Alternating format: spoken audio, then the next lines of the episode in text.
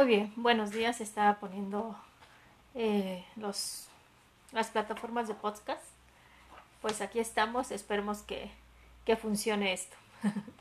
Entramos de lleno. Em, pues fíjense que hoy es un día especial, aunque aquí no lo manejamos en México porque pues ganó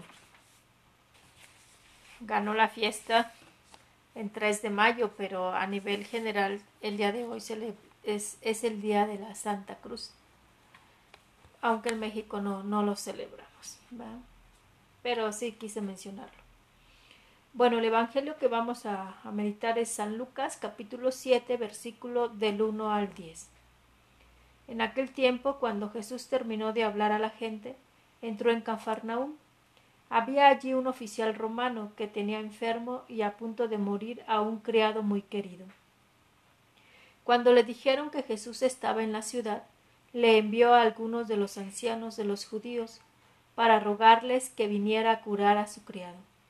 Ellos, al acercarse a Jesús, le rogaban encarecidamente diciendo Merece que le concedas ese favor, pues quiere a nuestro pueblo y hasta nos ha construido una sinagoga. Jesús se puso en marcha con ellos. Cuando ya estaba cerca de la casa, el oficial romano envió unos amigos a decirle Señor, no te molestes, porque yo no soy digno de que tú entres en mi casa. Por eso ni siquiera me atreví a ir personalmente a verte. Basta con que digas una sola palabra y mi criado quedará sano. Porque yo, aunque soy un subalterno, tengo soldados bajo mis órdenes, y le digo a uno ve y va, a otro ven y viene, y a mi criado haz esto y lo hace. Al oír esto Jesús quedó lleno de admiración y volviéndose hacia la gente que lo seguía dijo Yo les aseguro que ni en Israel he hallado una fe tan grande. Los enviados regresaron a la casa y encontraron al criado perfectamente sano. Palabra de Dios. Pues ahora sí que si le pudiera aumentar algo a lo que Jesús dijo es que ni en Israel he hallado fe tan grande y yo diría ni una humildad tan profunda. Porque se necesita ser humilde para pedir ayuda y para actuar de este modo.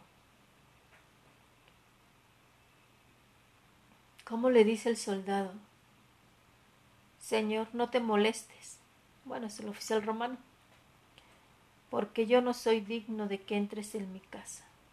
Por eso ni siquiera me atreví a ir personalmente a verte.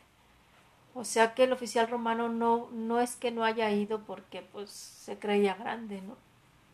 Sino porque no se creó digno, no se sintió digno de ir con Jesús.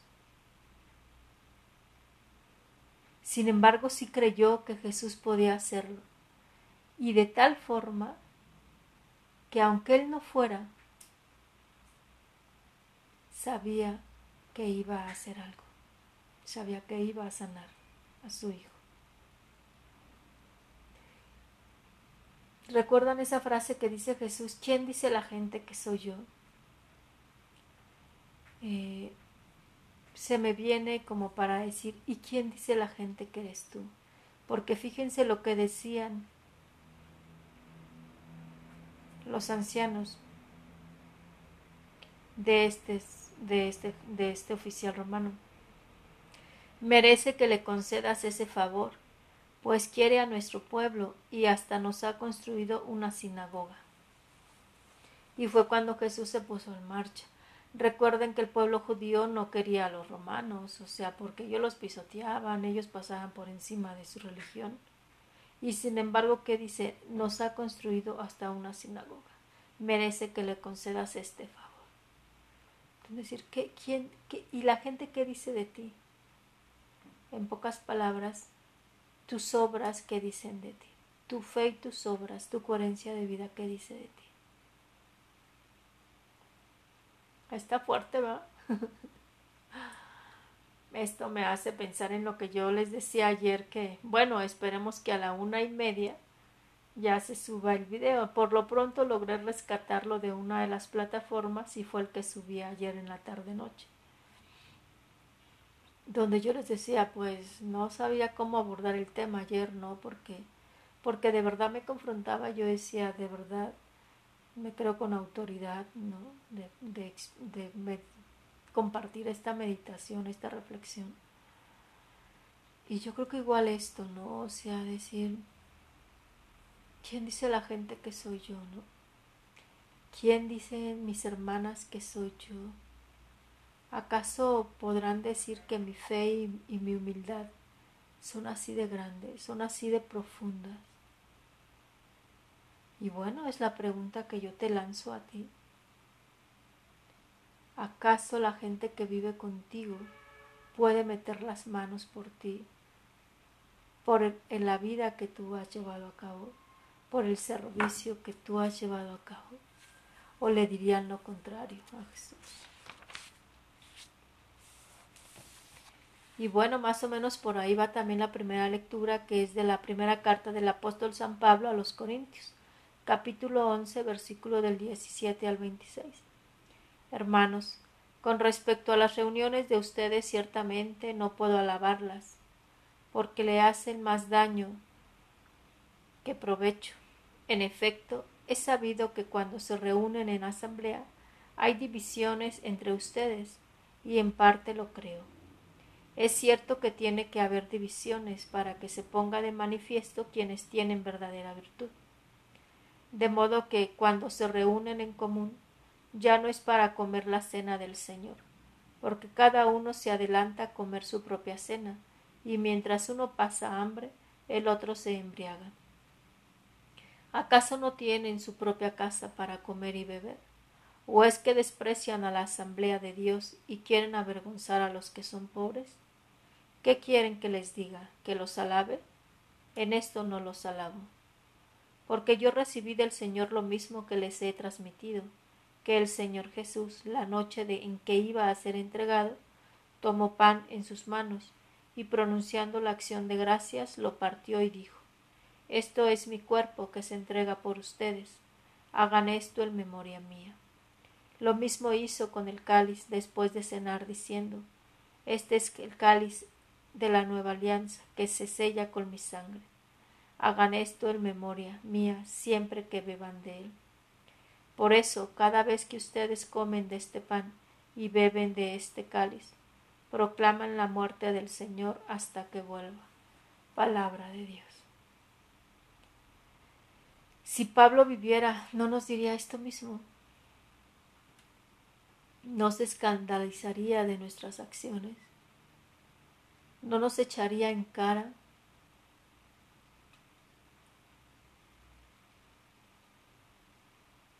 Totalmente lo contrario del Evangelio. Por eso yo les decía, por ahí va, ¿no? O sea, pero ¿por qué?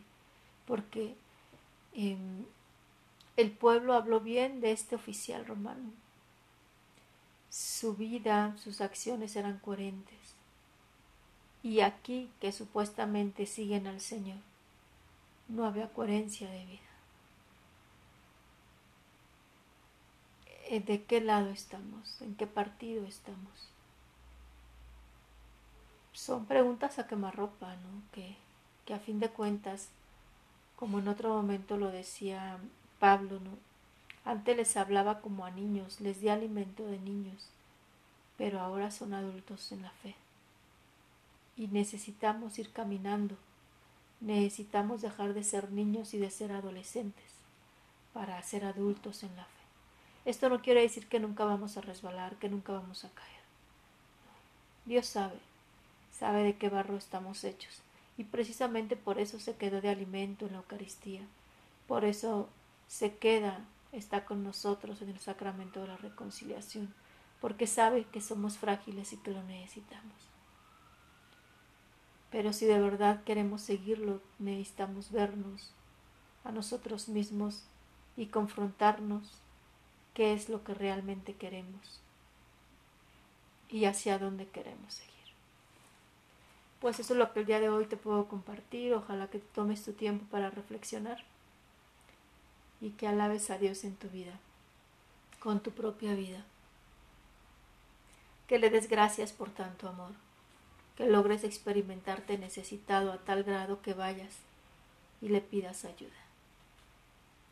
Tu hermana María Guadalupe Ortega Sánchez, religiosa de la Cruz. No te olvides de orar por los sacerdotes, de ofrecer todo lo que vives en unión de Cristo Jesús al Padre. Y nada se perderá.